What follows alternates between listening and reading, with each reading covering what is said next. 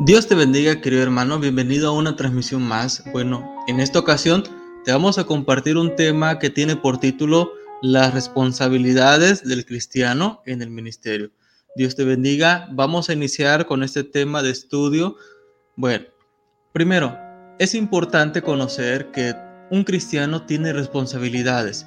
Tenemos responsabilidades en el ministerio. Bueno, ¿como qué ministerio? Tal vez tú eres pastor, tal vez tú eres evangelista, ¿sí? esos tipos de ministerios.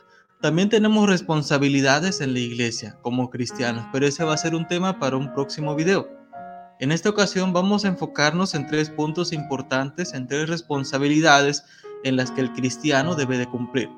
El primero, servir. Tenemos aquí tres puntos importantes. Cuando hablamos de servir, eh, hay que hacer las cosas por amor sin esperar ser recompensados recordemos que Jesús nos invita a amar a los prójimos como a nosotros mismos. Dice, ama a tu prójimo como a ti mismo. Así también cada actividad que nosotros realicemos la debemos hacer eh, con ese amor. No hay que tener en cuenta que necesitamos esperar que nos reconozcan en tu iglesia, tal vez durante el servicio o que recibas alguna remuneración económica, porque las cosas se hacen para Dios, no para los hombres. Y ese es el siguiente punto, que en la responsabilidad del cristiano, cuando hablamos de servir, hay que buscar el agrado de Dios. Ten en cuenta algo importante que en tu corazón debes de, hacer.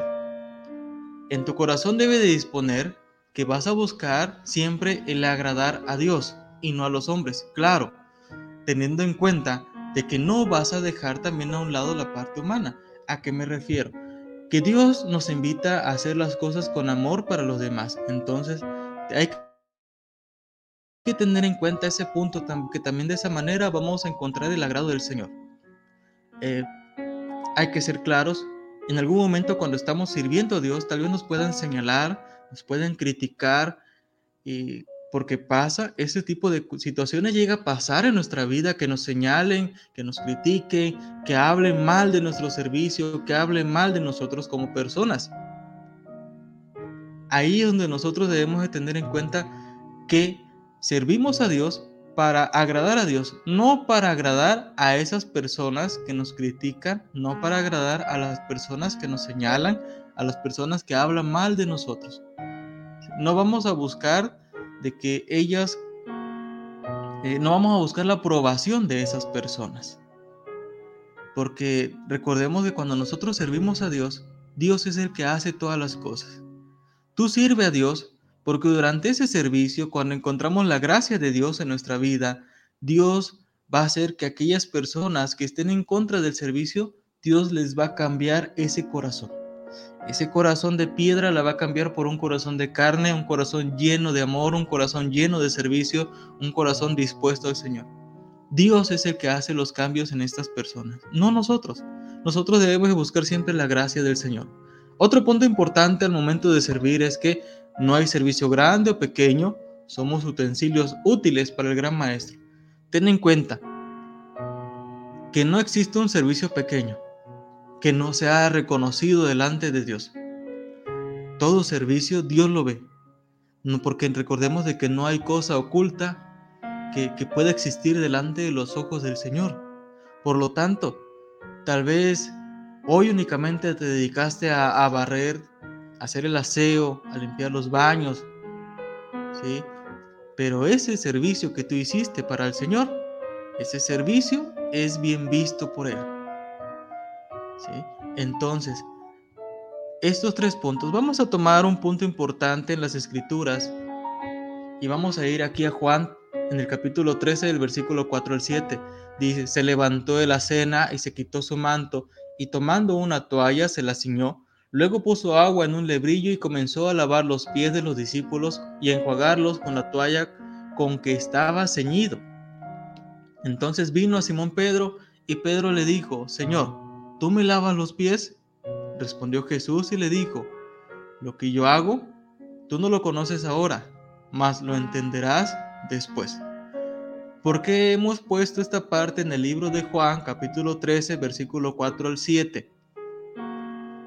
Aquí rescatamos parte importante del servicio. Jesucristo lava los pies de sus discípulos. Recordemos que lavar los pies eh, era una actividad que únicamente lo realizaban los siervos. Eh, y hablamos en ese tiempo, se le decía siervo al esclavo. No era una actividad que lo fuera a realizar tal vez el padre de la casa, eh, papá, mamá, no, lo iba a realizar un siervo. Era una actividad denigrante por si lo podemos mencionar o categorizar de, este, este, de esta forma. Entonces, por eso Pedro le pregunta, ¿tú me lavas los pies? Porque Pedro sabe que esa actividad no era para que el maestro lo realizara, porque los apóstoles recordemos que reconocen a Jesucristo de la misma manera que nosotros como nuestro maestro, como nuestro Señor, como nuestro Salvador. Ese, este es el motivo de que Pedro le pregunta, ¿tú me lavas los pies? Porque sabía Pedro de que esa era una actividad para un esclavo, para un siervo, no para el Hijo de Dios. Pero Jesucristo realiza esta actividad demostrando que es importante que en el ministerio debemos de servir, estar dispuestos al servicio. Por eso Jesucristo le dice al último, lo que yo hago, tú no lo comprendes ahora, mas lo entenderás después. A eso se refiere Jesús, que en el ministerio debemos estar dispuestos a servir a Dios, a ser utensilios útiles para nuestro gran Maestro, nuestro Señor Jesucristo. Bueno, vamos a continuar. Seguimos aquí, ahora vamos ahí mismo en Juan, capítulo 13, del versículo 12 al 15. Así que, después que les hubo lavado los pies, tomó su manto, volvió a la mesa y les dijo, ¿sabéis lo que os he hecho? Vosotros me llamáis Maestro y Señor, y decís bien, porque lo soy. Pues si yo, el Señor y el Maestro, he lavado vuestros pies, vosotros también debéis lavaros los pies los unos a los otros, porque ejemplo os he dado, y como yo os he hecho, vosotros también hagáis.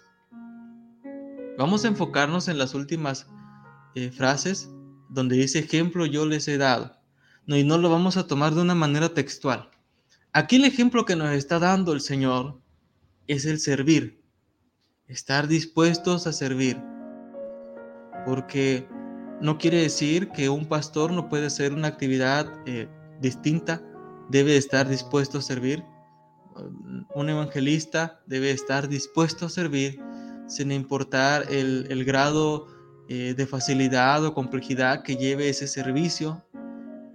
El cristiano, el ministro, debe servir. No quiere decir que un ministro no pueda lavar tal vez los sanitarios, Quiere decir que un ministro tal vez no pueda realizar el aseo de la iglesia, sí lo puede hacer, porque Dios nos ha enseñado con un gran ejemplo de que Él se dispuso a realizar esa actividad siendo Él el maestro, demostrando que el servicio es importante para el ministerio.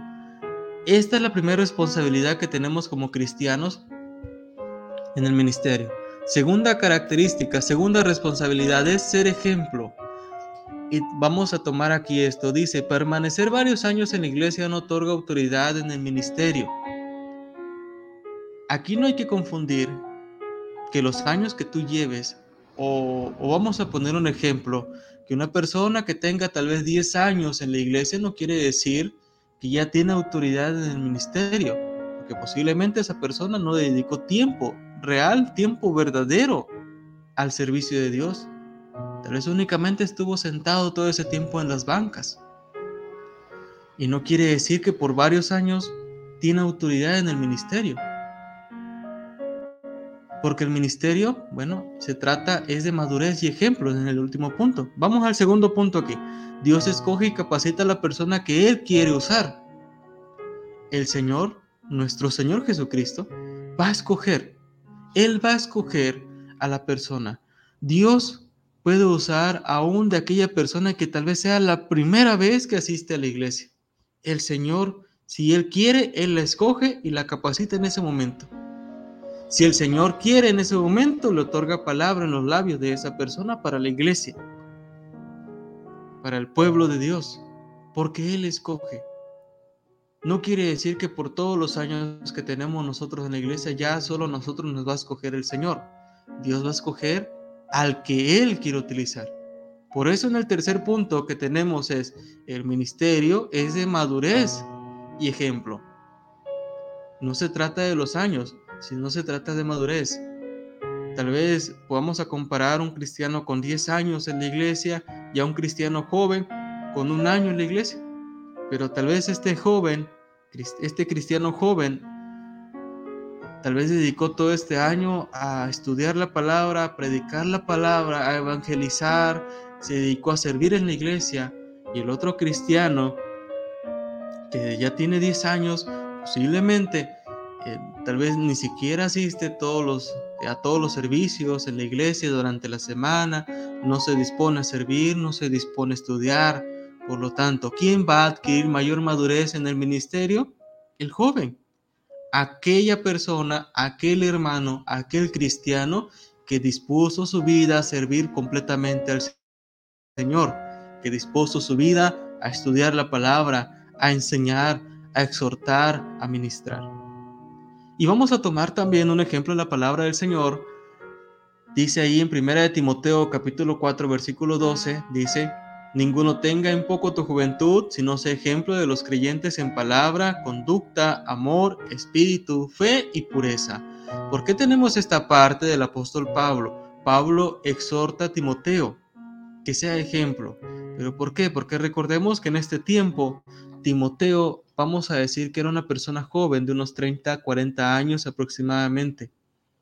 Y en el tiempo de Timoteo recordemos que la palabra de Dios está escrita en, un, en ese contexto. En el tiempo de Timoteo, únicamente una persona ya grande de edad, como la palabra dice un anciano, era el que podía estar al frente de la iglesia, porque se entiende que el anciano tiene mayor madurez, tiene eh, puede, tiene mayor consejo para el pueblo, tiene mayor estudio, tiene mayor dedicación y un joven no, porque un joven puede dejarse llevar por las pasiones. Por eso, Pablo sabe que Timoteo tiene la capacidad para estar frente a ese pueblo, frente a la iglesia. Por eso le dice, sé ejemplo de los creyentes en palabra, en conducta, amor, espíritu, fe y pureza. ¿Pero por qué? Porque Pablo sabe que Timoteo tiene la suficiente madurez espiritual para estar a cargo de la iglesia. Y por eso le exhorta que sea ejemplo. Recordemos, sí es cierto que tal vez es la primera vez que tú asistes a la iglesia y te dicen, te enseñan quién es el pastor de la iglesia, tú vas a estar dispuesto a ver qué es lo que hace el pastor. Si el pastor se equivoca, si el pastor habla mal, porque en ese momento tal vez queremos ver nosotros cuál es el error que puede cometer. Cuando no debe de ser así, primeramente. Y luego, el pastor debe de ser ejemplo. El ministro debe ser ejemplo para el pueblo. El ministro debe ser ejemplo en la palabra, en conducta, en amor, en espíritu, en fe y pureza. Si no, como ministro le va a dedicar a un hermano que prevalezca en la fe si el ministro, si el pastor, si el evangelista tal vez no tiene la, fe necesaria para continuar. Por eso debemos ser ejemplos. Dice 1 Timoteo 4:13, por tanto que voy, ocúpate en la lectura, la exhortación y la enseñanza. Agregamos también este punto aquí. Pablo le dice, ocúpate de la lectura, de la exhortación y de la enseñanza. ¿Por qué? Porque estas tres actividades van a hacer que también el cristiano pueda prevalecer como ejemplo en la palabra, en el estudio, en la enseñanza, en la exhortación. El último punto de una responsabilidad del cristiano en el ministerio es ser apasionado. Es una emoción, tenemos aquí una definición de ser apasionado. Es una emoción definida como un sentimiento muy fuerte hacia una persona, tema, idea o objeto. Así la pasión es una emoción intensa que engloba el entusiasmo o deseo ser apasionado. Mientras mayor pasión tengas por hacer las cosas, eh, más grande va a ser el propósito que tienes con el Señor. Mientras tú tengas esa pasión por estudiar la Biblia, Dios te va a otorgar más todavía. Por eso nosotros debemos ser apasionados, tener ese sentimiento fuerte. Aquí tenemos la definición hacia una persona, pero hacia quién va a ir nuestro sentimiento fuerte? Hacia el Señor hacia Dios, hacia nuestro Salvador, hacia Él va a ir ese sentimiento fuerte. Y esa emoción intensa es entusiasmo, porque la pasión trae consigo el entusiasmo. Ese entusiasmo se va a ver reflejado en tu ministerio. Debe tener ese entusiasmo tu ministerio. Un, ministro debe ser entusiasmado, debe ser apasionado por enseñar, por estudiar, por exhortar, eh, por ser el ejemplo de los demás. Porque mientras más, más pasión tengas, créeme que el camino que, que Dios tiene para ti va a traer consigo grande cosecha. Por eso es importante. Hasta aquí hemos englobado tres características de las responsabilidades como cristianos en el ministerio y las vamos a recapitular. Dispuestos a servir, ser ejemplos, ¿sí? Así como Pablo le dijo a Timoteo, sé ejemplo, también nosotros tenemos, debemos ser ejemplo en el ministerio y ser apasionados. Estas tres características, estas tres responsabilidades que en este día, en este momento te comparto, Hoy te digo, es necesario que revisemos si estamos cumpliendo con nuestra responsabilidad como ministros del Señor. Dios te bendiga y si escuchaste esta transmisión tal vez en el podcast, recuerda que vamos a estar compartiendo más audios para que nos puedas acompañar en las transmisiones todos los días. Recuerda, querido hermano, eh, suscribirte aquí al canal, comparte el video porque posiblemente esta información sea, necesaria, sea de utilidad para algún otro hermano de la iglesia, eh, para otras personas que quieren conocer al Señor, porque también hay muchas personas que quieren y necesitan conocer al Señor. Dios te bendiga, suscríbete al canal y comparte este video y eh, Vamos a estar unidos una vez más en otra transmisión con la segunda parte de las responsabilidades del cristiano, únicamente que en esta ocasión va a ser aplicado a la iglesia. Dios te bendiga.